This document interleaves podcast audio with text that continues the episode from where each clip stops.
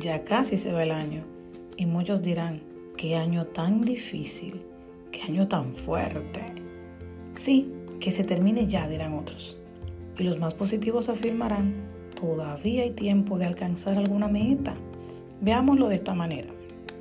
¿Por qué paralizar o posponer nuestros proyectos y dejarlos para el 2021 si todavía el año le falta un mes y medio para terminar? El mundo no está en pausa. Niños siguen naciendo, mujeres concibiendo, personas bajando y subiendo de peso, algunos comprando casas o vehículos, otros consiguiendo visa por primera vez y viajando, algunos abriendo negocios.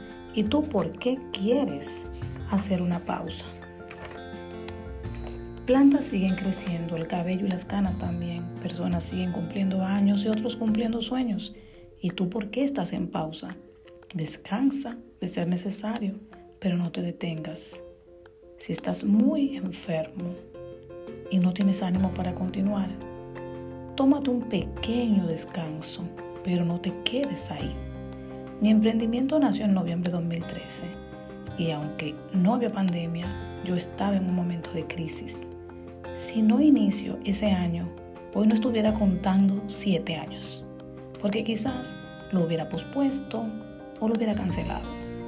Este podcast va dedicado a motivarte que no engavetes tus metas, que no tires la toalla, que no hagas una pausa si no es extremadamente necesario, que no le tengas miedo al penúltimo mes del año. Todavía Dios hace milagros y este año puede ser tu año.